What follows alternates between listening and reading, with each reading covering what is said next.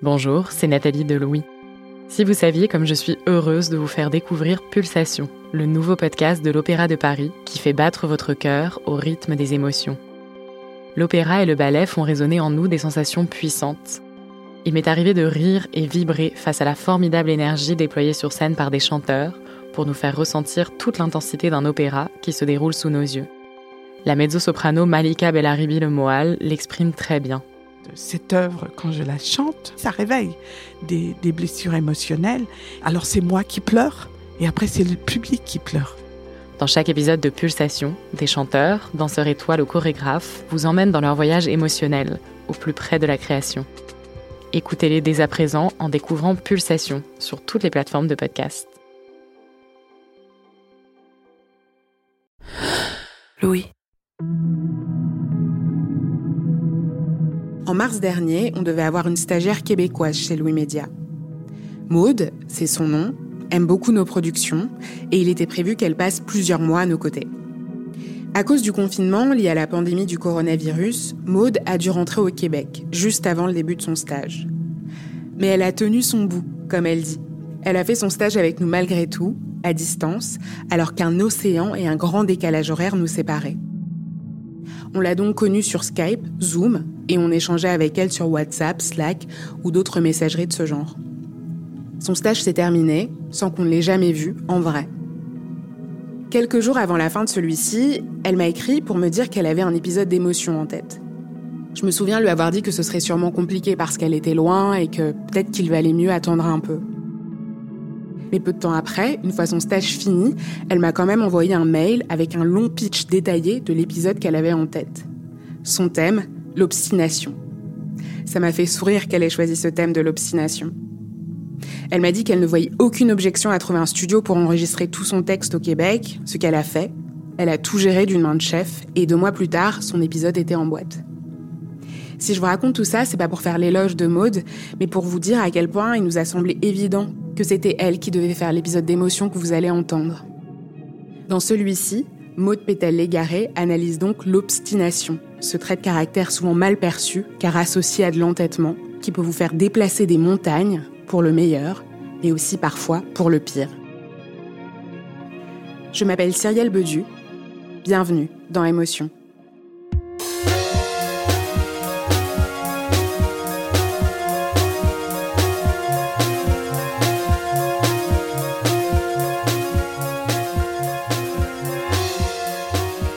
Devais résumer mon adolescence en une phrase, c'est ma mère qui me dirait, à la suite de vif échange entre mes deux grandes sœurs et moi, arrête de t'ostiner.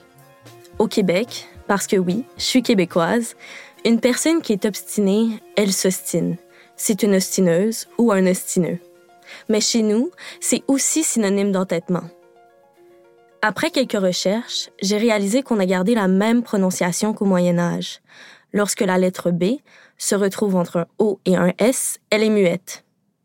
Donc, on ne prononce pas le B quand on conjugue obstiné en forme pronominale. On dit je m'ostine, tu t'ostines, il, elle s'ostine, mais on garde quand même le B pour le mot obstination. Bref, ma mère me disait constamment arrête de t'ostiner, car je l'avoue, je suis une grande obstinée.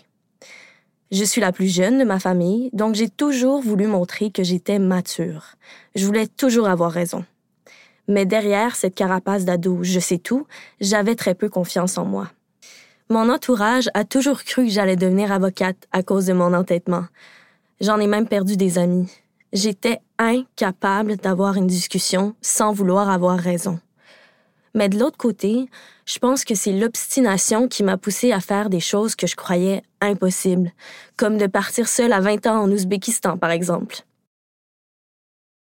Mais alors, pourquoi est-ce que c'est si mal vu, l'obstination? Est-ce que c'est vraiment un défaut? Et en quoi ça peut nous nuire de jamais vouloir lâcher l'affaire?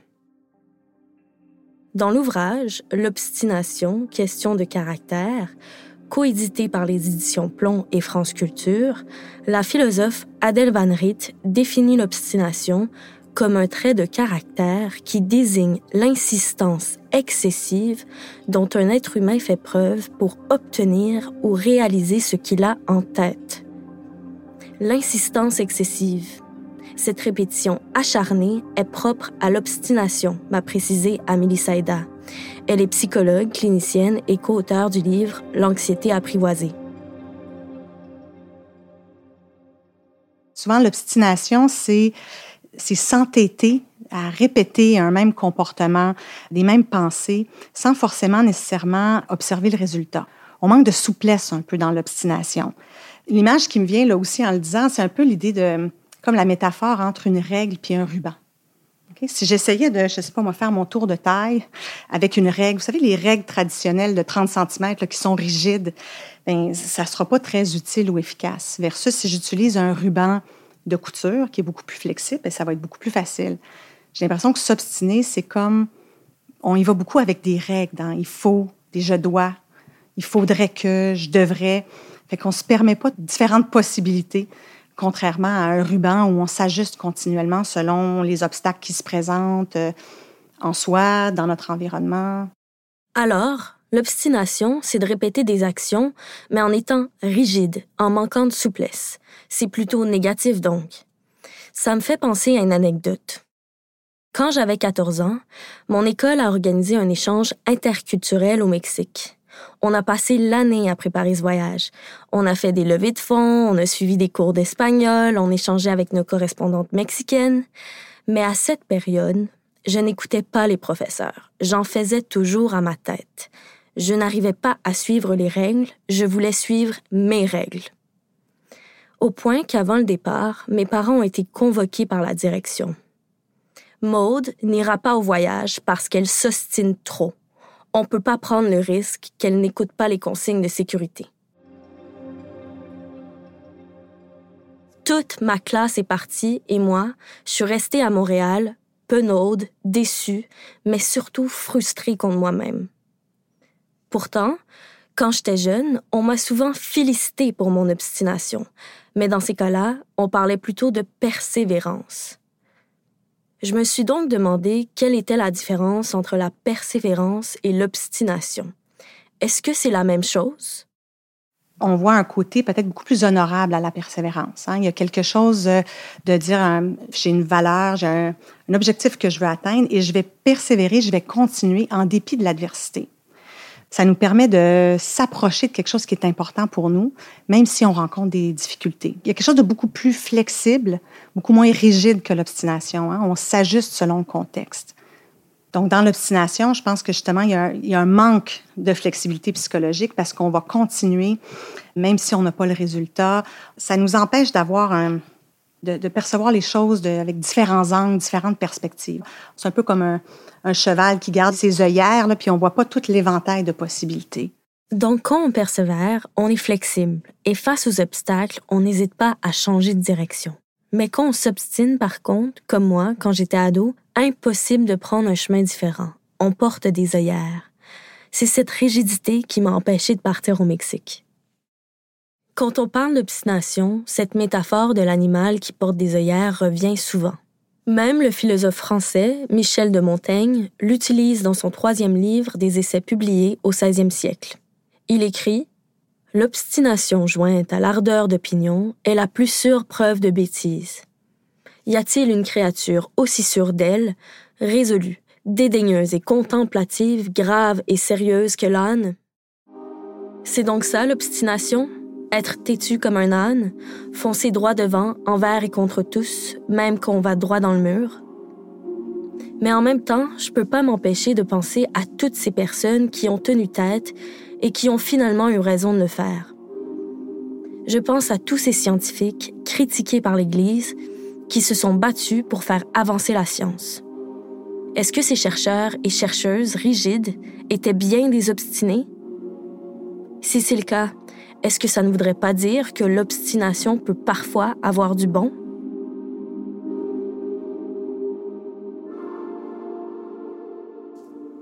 Pour le savoir, j'ai discuté avec Yves Gingras. Il est professeur d'histoire et de sociologie des sciences à l'Université du Québec à Montréal. Selon lui, en sciences, l'obstination est valorisée, voire recherchée. Parce que si tous les scientifiques abandonnaient leur théorie dès la première critique, la science n'avancerait jamais. L'obstination scientifique, c'est de dire qu'on a une hypothèse, bien que les gens la trouvent probablement pas réaliste ou même farfelue. La conviction nous amène à travailler malgré les obstacles, les ricaneries, la marginalité. Quand une théorie résiste aux critiques, elle est robuste. Donc, si quelqu'un abandonne une théorie aussitôt que la moindre critique, ben, à ce moment-là, il va abandonner assez vite et souvent trop vite. D'autant qu'en science, tout le monde s'efforce de réfuter les hypothèses des autres. C'est ce que Yves Gingras appelle le scepticisme organisé.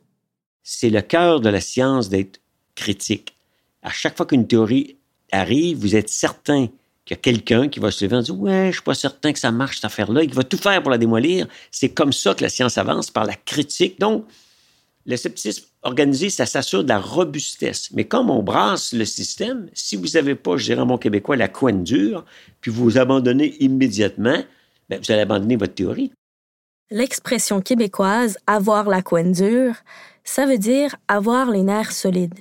Et plusieurs scientifiques, comme Albert Einstein, ont dû avoir la couenne dure pour faire face aux critiques qui voulaient démolir leur théorie c'est grâce à leur obstination qu'ils ont réussi à faire des découvertes révolutionnaires. Albert Einstein arrive en 1905 avec une théorie qui s'appelle la théorie de la relativité. Donc, immédiatement, les physiciens qui connaissent le domaine se mettent à lire ça, faire des critiques, de dire, c'est pas bon parce que ça tient pas compte de ci. Et il y a des expériences qui sont faites en 1905-1906 qui montrent qu'au fond, la prédiction d'Einstein à partir de la théorie de la relativité qui montre que la masse augmente avec la vitesse des électrons est fausse. C'est la fameuse expérience de Kaufmann qui dit, ben moi, je trouve des résultats qui sont pas en accord avec la courbe qu'on obtient avec la théorie de Lorentz et la théorie d'Einstein, qui est la même courbe. Ce qui est intéressant, c'est qu'ici, vous avez Lorentz, qui est un grand physicien très connu, qui regarde ça, il essaie de trouver une erreur dans l'expérience, parce que lui, il croit à sa théorie, mais il s'aperçoit que, bon, finalement, l'expérience est bien faite. Donc, lui, il dit, OK, euh, bon, ben, ma théorie est pas bonne. Donc, lui, il persévère pas, il s'acharne pas. Einstein, la même année, 1905-1906, il regarde l'expérience de Kaufmann, il dit oui, je comprends pas trop pourquoi ça marche pas.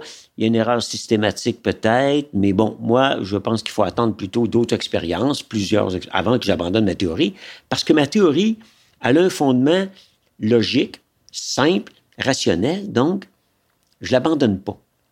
Et effectivement, à partir de 1907, 1908, d'autres expériences vont être faites par d'autres que Kaufman qui vont dire, ben Kaufman, on ne sait pas comment il a fait son expérience, mais nous, on trouve bien que les équations d'Einstein, ça marche.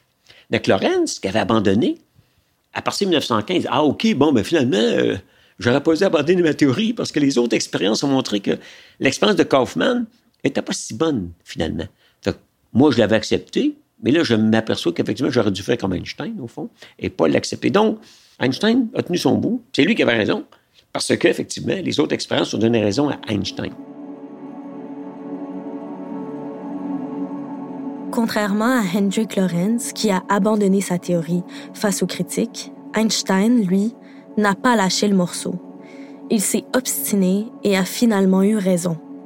Pour Yves Gingras, on peut donc pousser la différence entre obstination et persévérance plus loin l'obstination ne se caractérise pas que par la rigidité, mais aussi par le fait de résister aux critiques. Pour le comprendre, Yves Gingras m'a donné un autre exemple, toujours lié à Albert Einstein. Pendant dix ans, Einstein travaille sur la théorie de la relativité générale.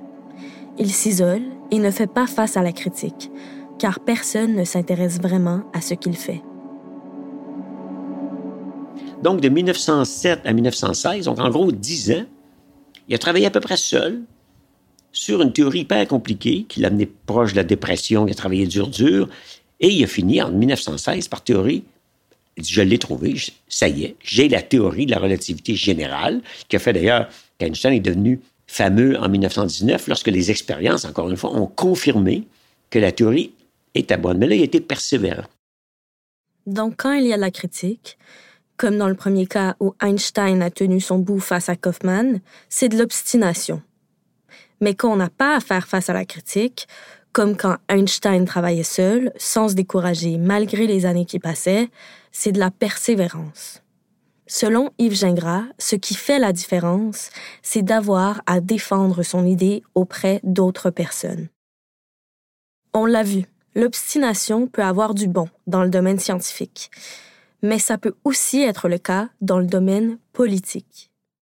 La philosophe Myriam Rivaud-Dallon, qui est interviewée dans l'ouvrage L'obstination, question de caractère, écrit L'obstination est le fait de celui qui résiste à l'animalisation, qui refuse de se muer en l'animal qu'on veut faire de lui. Ces mêmes œillères, dont on parlait plus tôt au sens d'aveuglement, peuvent nous permettre, cette fois-ci, en politique, de résister à l'injustice, d'être le mouton noir d'un troupeau qui suit machinalement son berger. C'est aussi ce qu'a remarqué Yolande Cohen. Elle est professeure d'histoire contemporaine à l'Université du Québec à Montréal et s'est spécialisée dans l'histoire des femmes et des migrations.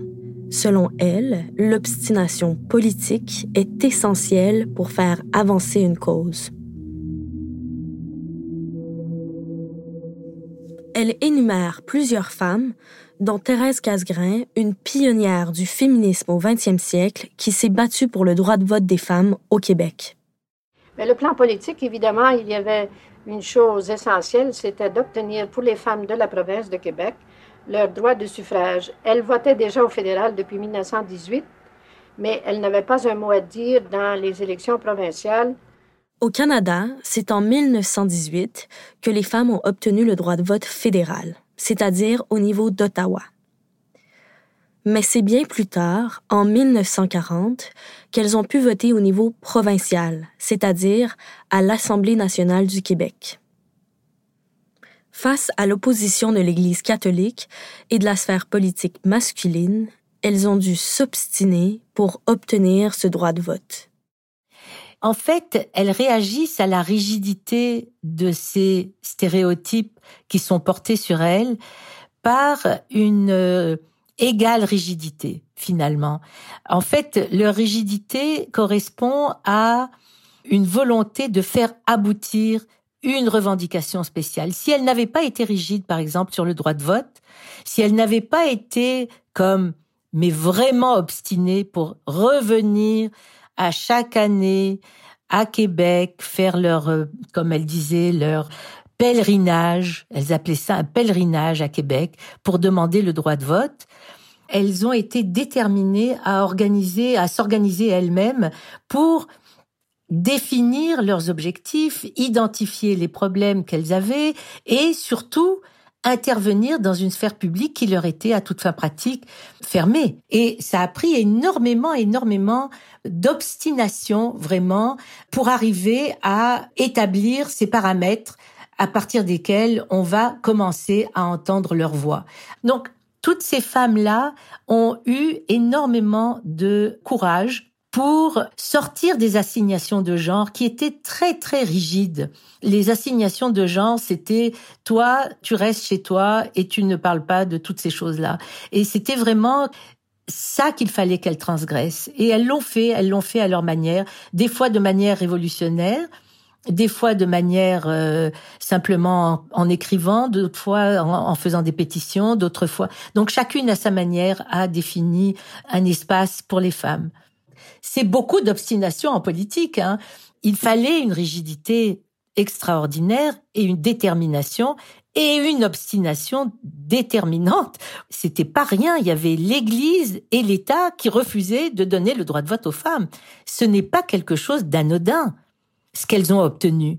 Alors aujourd'hui, on dit oui, le droit de vote a été octroyé aux femmes, mais non, les femmes ont obtenu le droit de vote pour elles. Dans le cas des femmes québécoises, ça a pris plus qu'un acte de courage ponctuel, mais une résistance perpétuelle.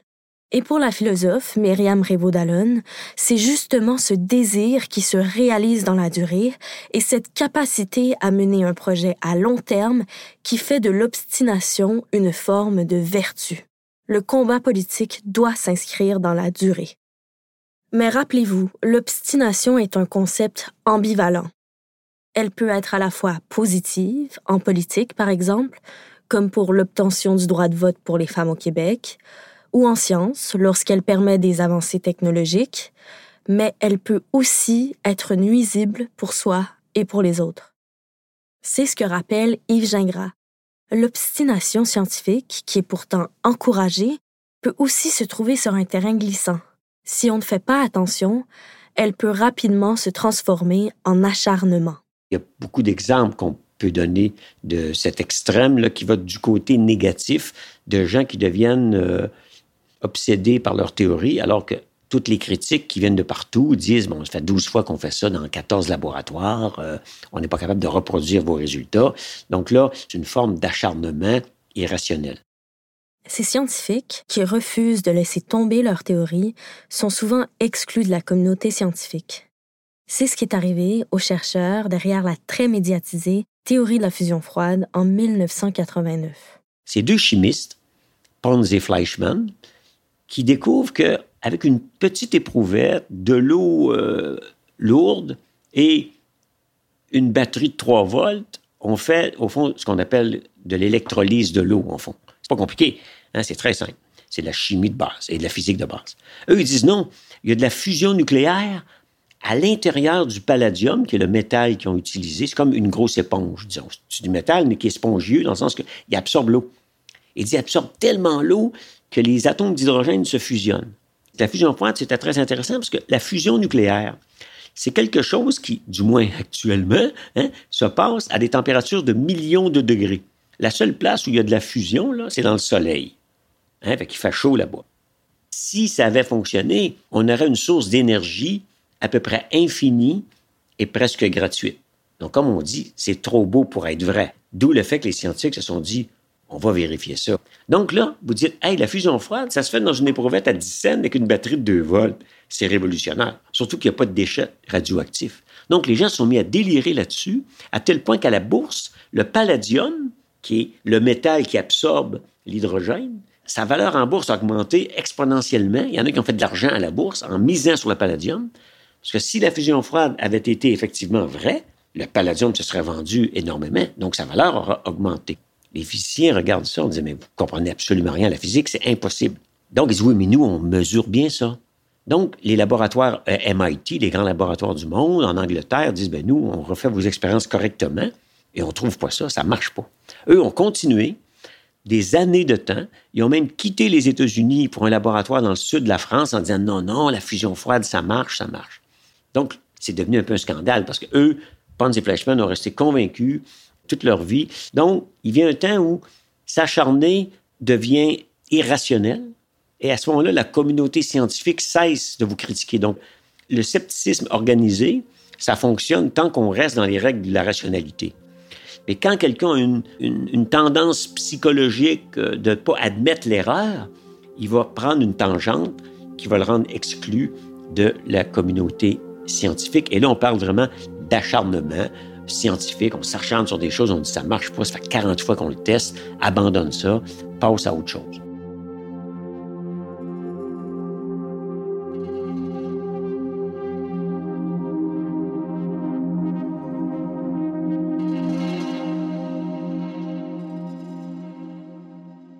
Exclus de la communauté scientifique, les pères de la fusion froide, Martin Fleischmann et Stanley Pons, s'acharnent à faire reconnaître leur théorie. C'est ainsi qu'un congrès annuel de la fusion froide voit le jour.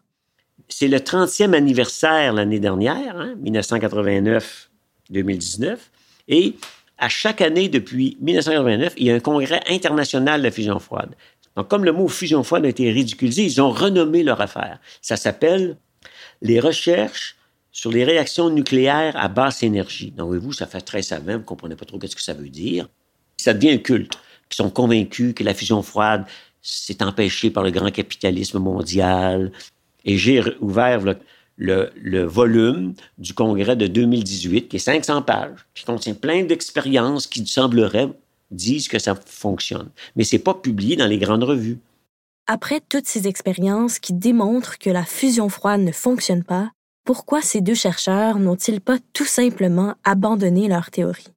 Pour Yves Gingras, c'est parce que la reconnaissance scientifique est directement liée à l'identité des chercheurs. Laisser tomber leur théorie, c'est perdre la face devant la communauté scientifique, c'est admettre qu'on a tort. L'identité scientifique, lorsqu'elle est très très forte, devient fusionnée avec l'identité personnelle. Et que perdre la face pour une théorie, c'est perdre son identité et ça peut donner une dépression, ça peut donner suicide, ça peut donner plein de choses.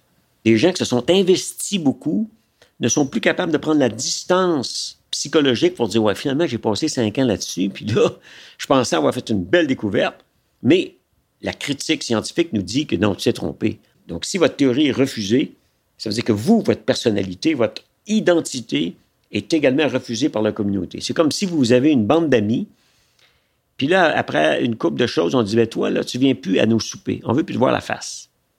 Parce que tu as dit une connerie ou whatever. OK. Là, toi, tu vas dire, tu vas être déprimé parce que ton identité est liée à fait d'être reconnu par ce groupe-là. C'est l'acharnement irrationnel, lié ici à la peur du regard des autres et au fait de vouloir être reconnu par ses pairs, qui a mené ces deux chercheurs à leur perte. C'est dans des cas extrêmes, comme celui-ci, quand l'obstination vire à l'acharnement, que ce trait de caractère peut nous nuire. Jason a 25 ans et lui aussi s'est acharné mais dans des circonstances bien différentes de celles des deux scientifiques, Martin Fleischmann et Stanley Pons. Jason est le premier de sa famille à étudier à l'université. Il s'est récemment rendu compte qu'il s'était acharné pendant plusieurs années à suivre une filière qui ne lui plaisait pas du tout, ce qu'il regrette amèrement aujourd'hui. Tout avait pourtant bien commencé. Pour Jason, le chemin semblait tout tracé. Petit, il adorait bricoler, concevoir des objets, découvrir de nouvelles choses. Pour sa famille, cela ne fait aucun doute. Il deviendra ingénieur. Il fait de brillantes études, puis il entre à l'université pour entamer une formation en ingénierie. Je me rappelle, ma mère, elle était, était contente pour moi, mais en même temps, elle était triste parce qu'elle savait que j'allais quitter le nid familial. Dans l'autre côté, mon père, lui, était vraiment fier de moi. Il dit Bon, euh, le fils va à l'université, il va, il va se passer une carrière euh, dans un domaine qui est, euh, qui un peu regardé, ça, c'est un certain cachet. C'est les gens qui vont là, ils vont avoir un bon emploi, c'est du monde qui travaille fort, donc il était fier de moi. Tout le monde est certain que je vais aimer ça. Moi, je me dis, bon, à ce moment-là, si tout le monde est certain que je vais aimer ça, je vois pas pour quelle raison j'aimerais pas ça. Puis la première journée, en fait, c'est le, dimanche. Il est 7 heures le matin, on, nous dit d'avance, euh, présentez-vous tôt. Euh, on fait les activités d'intégration à l'université, sur le campus. Après ça, on fait visiter les locaux, on fait visiter le campus. Puis on nous accueille en nous disant, bon, ben, pour votre premier projet d'études, euh, vous allez construire un robot j'étais aux anges. J'étais prêt à, prêt à affronter tout ce qu'on allait m'envoyer. Disons que à certains moments, évidemment, comme tout projet, ça va mal. Je me demande, ben là, euh, ça va mal de même, puis je regarde les autres, puis sont, ils ont un problème, puis ils se laissent pas abattre. Souvent, une philosophie dans la vie que je me dis, même quand ça va pas bien, faut que tu sois capable d'aimer ça, parce que souvent dans la vie, ça va mal aller. Ça va pour tout. Ça va pour un couple, pour euh, un emploi, pour euh, peu importe. Puis, c'est une des premières fois que je me suis dit, j'aime pas ça. Puis je commence à douter.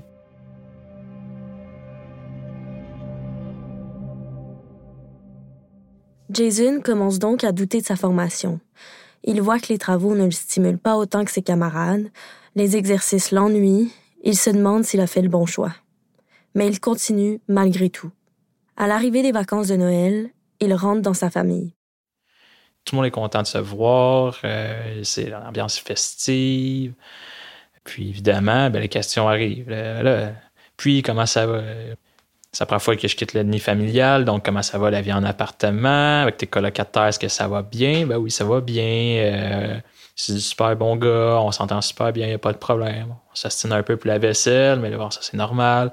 Puis tout ça, mais j'évite sans le vouloir un peu le sujet, tout ce qu'il y a les, cours à l'école. Puis au final, bon, quelqu'un me pose la question, puis les cours en tant que tels, évidemment.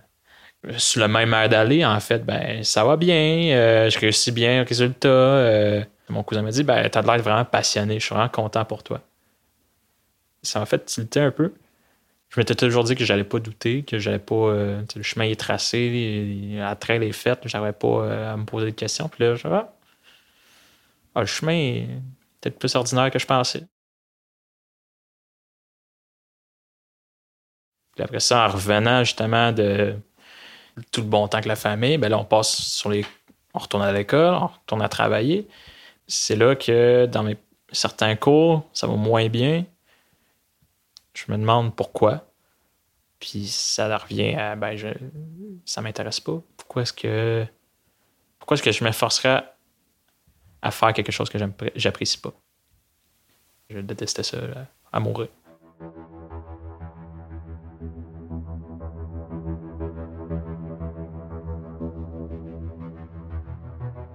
Dès sa première année, même s'il réalise qu'il n'aime pas son programme, Jason décide de foncer droit devant et de continuer sa formation. Le tout pour satisfaire les attentes de ses proches qui rêvent de le voir devenir ingénieur. Pour la psychologue, Amélie Saïda, cette réaction n'est pas étonnante. Quand on est dans une situation inconfortable, notre premier réflexe est de vouloir lutter contre cet inconfort émotionnel. Ça s'appelle l'évitement cognitif.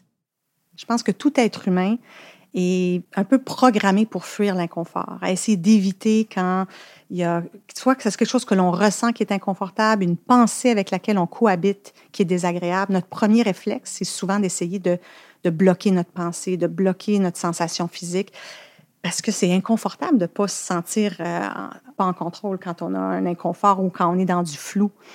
Donc, je pense que des fois, de s'obstiner, c'est justement parce qu'on réalise qu'il y a quelque chose qui ne fonctionne pas, c'est physiologiquement inconfortable, puis on a l'impression que si je, si je continue, je vais me sentir mieux, mais des fois, ça n'a pas nécessairement ce résultat-là.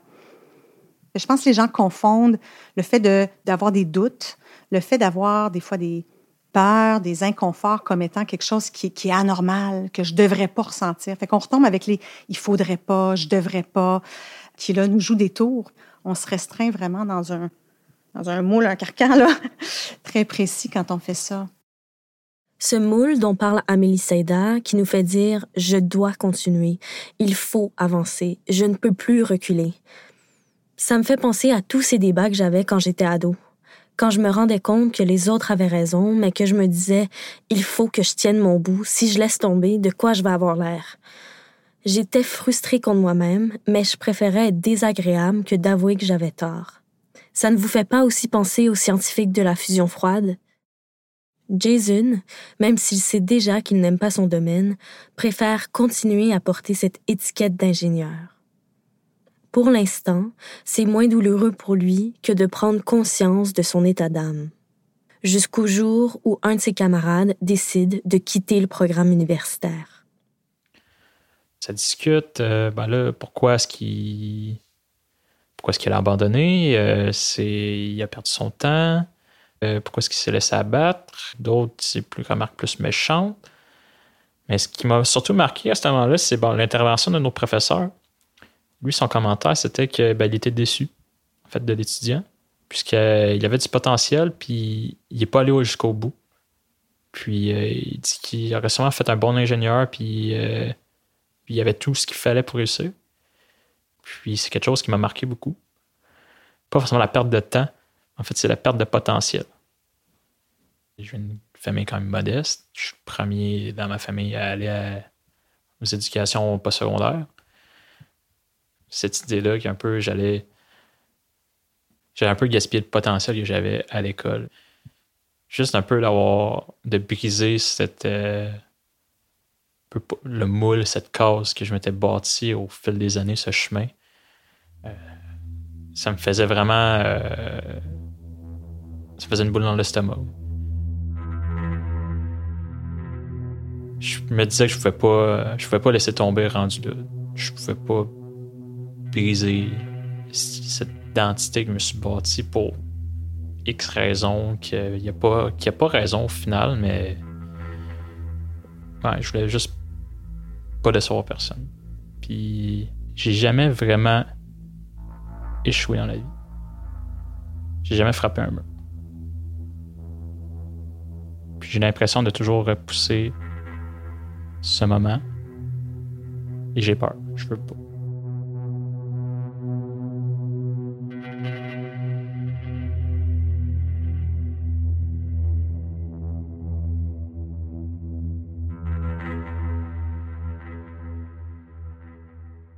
Avoir le ventre noué, être stressé, s'isoler et vouloir étouffer ses incertitudes pour ne pas décevoir, c'est ce qu'a connu Jason. Et quand notre objectif premier n'est plus de réussir pour soi, mais par peur de décevoir les autres, on peut en être sûr, c'est de l'obstination. Je pense que les gens confondent vulnérabilité et puis faiblesse. Euh, tendance à penser que quelqu'un qui est confiant euh, va jamais douter, va jamais avoir des peurs, va jamais avoir d'incertitudes. Donc, la vulnérabilité, souvent, c'est perçu comme justement comme quelque chose de faible, alors qu'au contraire, c'est quelque chose d'extrêmement courageux. C'est d'être ouvert à se laisser ressentir de l'inconfort émotionnel tout en allant de l'avant.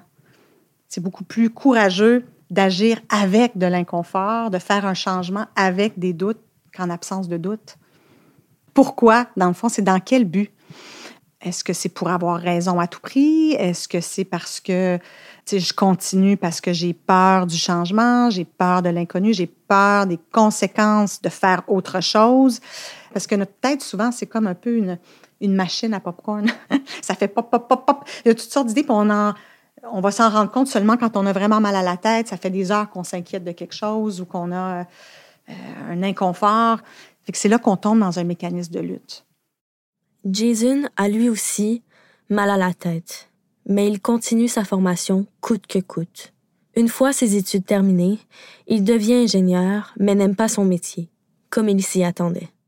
Il doit cependant rembourser sa dette étudiante qui s'élève à 50 000 dollars, soit plus de 32 000 euros. Au fil des années, tellement une, euh, une cause, une, une attente qui s'est bâtie je m'obstine à pas à pas changer de chemin. Jason a le sentiment d'être dans une impasse. Mais comment aurait-il pu faire pour changer de direction au bon moment? Comment savoir si on s'obstine pour de bonnes raisons? Pour Yves Gingras, tout est une question d'équilibre. C'est toujours un équilibre difficile à trouver lorsque ça fait longtemps qu'on travaille sur quelque chose. Il y a un double jeu. Plus vous avez mis d'énergie, donc de temps, plus vous allez peut-être avoir peur d'abandonner. Vous allez, écoute, j'ai mis 10 ans là-dedans. Au lieu de dire, ben non, là, ça fait 3 ans. C'est un peu comme un investissement à la bourse. Vous dites, ben là, je mets de l'argent, je mets de l'argent là-dedans. je commence à en perdre, en perdre. Il faut arrêter à Il faut dire, OK, j'arrête d'investir là. On ne peut pas dire, j'ai investi un million, m'en remettre un million. Non, ça veut dire que tu vas perdre 2 millions. Si tu as perdu un million, tu arrêtes. Tu dis pas, ben on va remettre un million. C'est comme les joueurs, là. Ils ont perdu un million, hein, ils jouent aux cartes, puis ils vont mettre un autre million. Non, non, non, faut arrêter. On appelle les, les coûts en terrain sunk cost dans la théorie euh, économique. Les coûts du passé, il faut les oublier. Rationnellement, il faut arrêter. En économie, la théorie des sunk costs dont parle Yves Gingras, ce sont les coûts irrécupérables. Ça me fait penser à une personne qui a mis cœur et âme dans son entreprise et qui, même si elle voit qu'elle va s'effondrer, continue malgré tout d'investir. C'est bon aussi pour les couples qui restent ensemble par peur d'avoir gaspillé des années et par peur de l'inconnu. Et repensons aux chercheurs de la fusion froide ou au parcours de Jason. Les coûts irrécupérables sont les années d'investissement professionnel, intellectuel et émotionnel. Ça me fait penser à mon père, qui était entrepreneur et qui est pourtant lui aussi obstiné. Je dois tenir ça de lui. Il m'a toujours dit que quand on dirige une entreprise, il est bien plus courageux de savoir changer de direction que de continuer à couler. Pour la psychologue Amélie Saïda, pour ne pas se trouver dans l'impasse dans laquelle se trouve Jason, il faut déjà éviter d'utiliser le terme abandonner. Elle a même un truc pour nous aider à nous rendre compte du moment où on peut basculer vers l'acharnement. C'est l'acronyme du ROC. R, comme je ralentis, au lieu d'agir sur l'impulsion. O, comme j'observe ce que je ressens dans mon corps comme sensation physique, ce que je ressens dans mon cœur comme émotion et ce que je me dis dans ma tête. Et C, comme choisir, pour mieux choisir la direction que je vais prendre. Qu'est-ce que je ressens à l'intérieur de moi? Qu'est-ce qui se passe? Qu'est-ce que je ressens comme sensation? Est-ce que je me sens bien? Est-ce que je me sens inquiet? Est-ce que je, ressens des doutes? Se permettre cet espace. Il ne faut peut-être pas nécessairement mariner dans de l'inconfort, mais au moins se permettre quelques instants pour observer qu'est-ce qui se présente avant de prendre une direction. Juste se poser un peu plus de questions sur si je continue dans telle ou telle direction, je le fais pourquoi?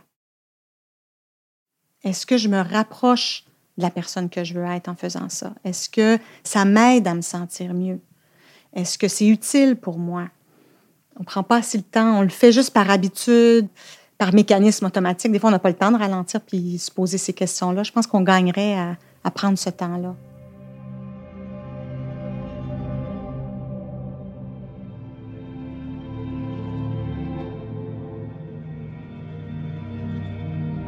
Mais de faire ça, ça implique ressentir des doutes, ça implique faire face à de l'inconnu.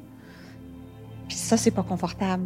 Fait que des fois, on va juste continuer dans quelque chose qu'on connaît parce que c'est connu, c'est pas ce qu'on veut, ça n'a pas le résultat qu'on souhaite, c'est désagréable, mais c'est un terrain qui est connu.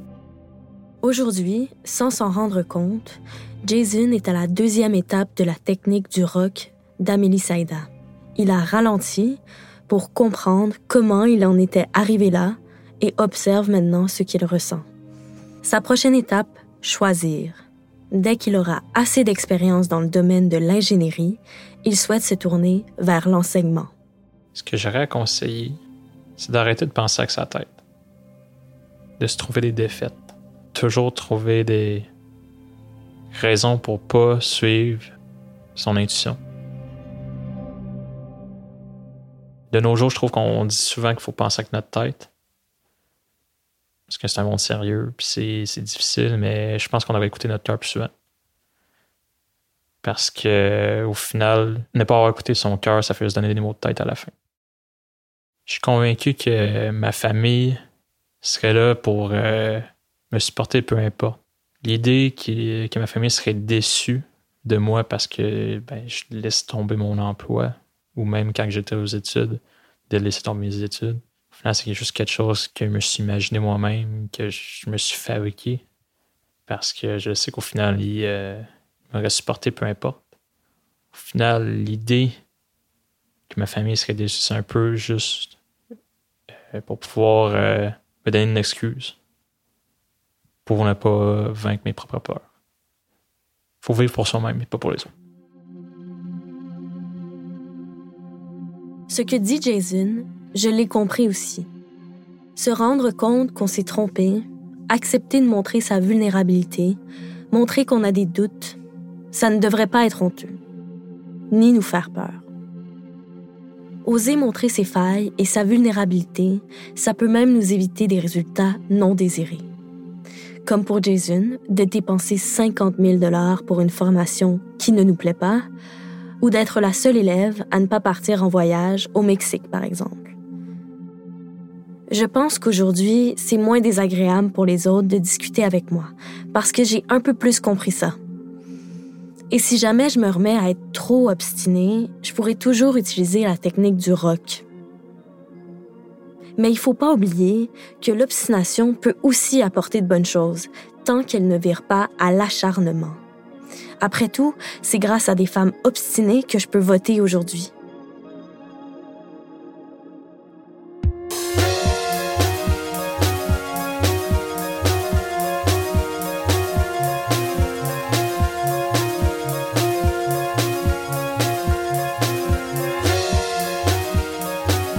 Vous venez d'écouter Émotion, un podcast de Louis Média. Suivez-nous sur Instagram et sur Twitter, at Émotion Podcast avec un S. Maude Pétel-Légaré a réalisé cet épisode sur l'obstination. Merci à toutes ces interlocutrices et à tous ces interlocuteurs de lui avoir accordé de leur temps. Vous retrouverez leurs œuvres et leurs références sur notre site louismedia.com. J'étais en charge de la production et de l'édition de cet épisode. Bastien Lamour, du studio Syllab à Montréal, s'est occupé de l'enregistrement. Charles de Cilia a fait la réalisation et la musique. Jean-Baptiste Aubonnet était en charge du mixage et Nicolas Degélis a composé le générique d'émotion. Marion Girard est responsable de production de nos podcasts, Maureen Wilson est responsable éditoriale, Mélissa Bounois est à la direction des productions et Charlotte Pudlowski est directrice éditoriale. Émotion, c'est un lundi sur deux, là où vous avez l'habitude d'écouter vos podcasts, iTunes, Google Podcasts, SoundCloud, Spotify ou YouTube. Vous pouvez nous laisser des étoiles et nous laisser des commentaires. Et si cet épisode vous a plu, parlez-en autour de vous. Et si vous aimez Émotion, vous aimerez peut-être nos autres podcasts, comme Travail en cours, Le Book Club, Entre ou encore Le Petit Dernier, Passage, qui est un podcast d'histoire vraie qui questionne notre point de vue. Bonne écoute et à bientôt.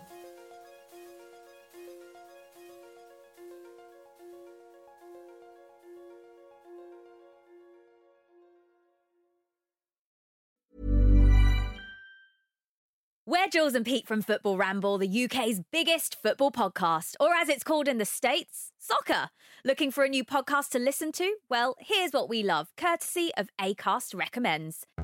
When people say I should stick to sports, I just roll my eyes. Sports intersect with everything. I'm LG Grandison, used to be with ESPN, now with ABC and the Los Angeles Times. And I'm Will Leach, founder of Deadspin, RIP, and contributing editor with New York Magazine. And we're the host of The Long Game with LZ and Leach, a new weekly podcast where we break down the biggest sports stories and how they impact culture, politics, and business. When John Gruden sues the NFL, we tell you what side to take. Is there a good side? No. we ask probing questions like Is New York the worst sports city to play in? Not by a long shot. Hell yes, it is. And we'll let you know if Aaron Rodgers is still, in fact, welcome at the cookout. Nah, dog, those days are over. That's the long game with LZ and Leach. Listen to the show on the ACAST app or wherever you get your podcasts, dropping every Wednesday.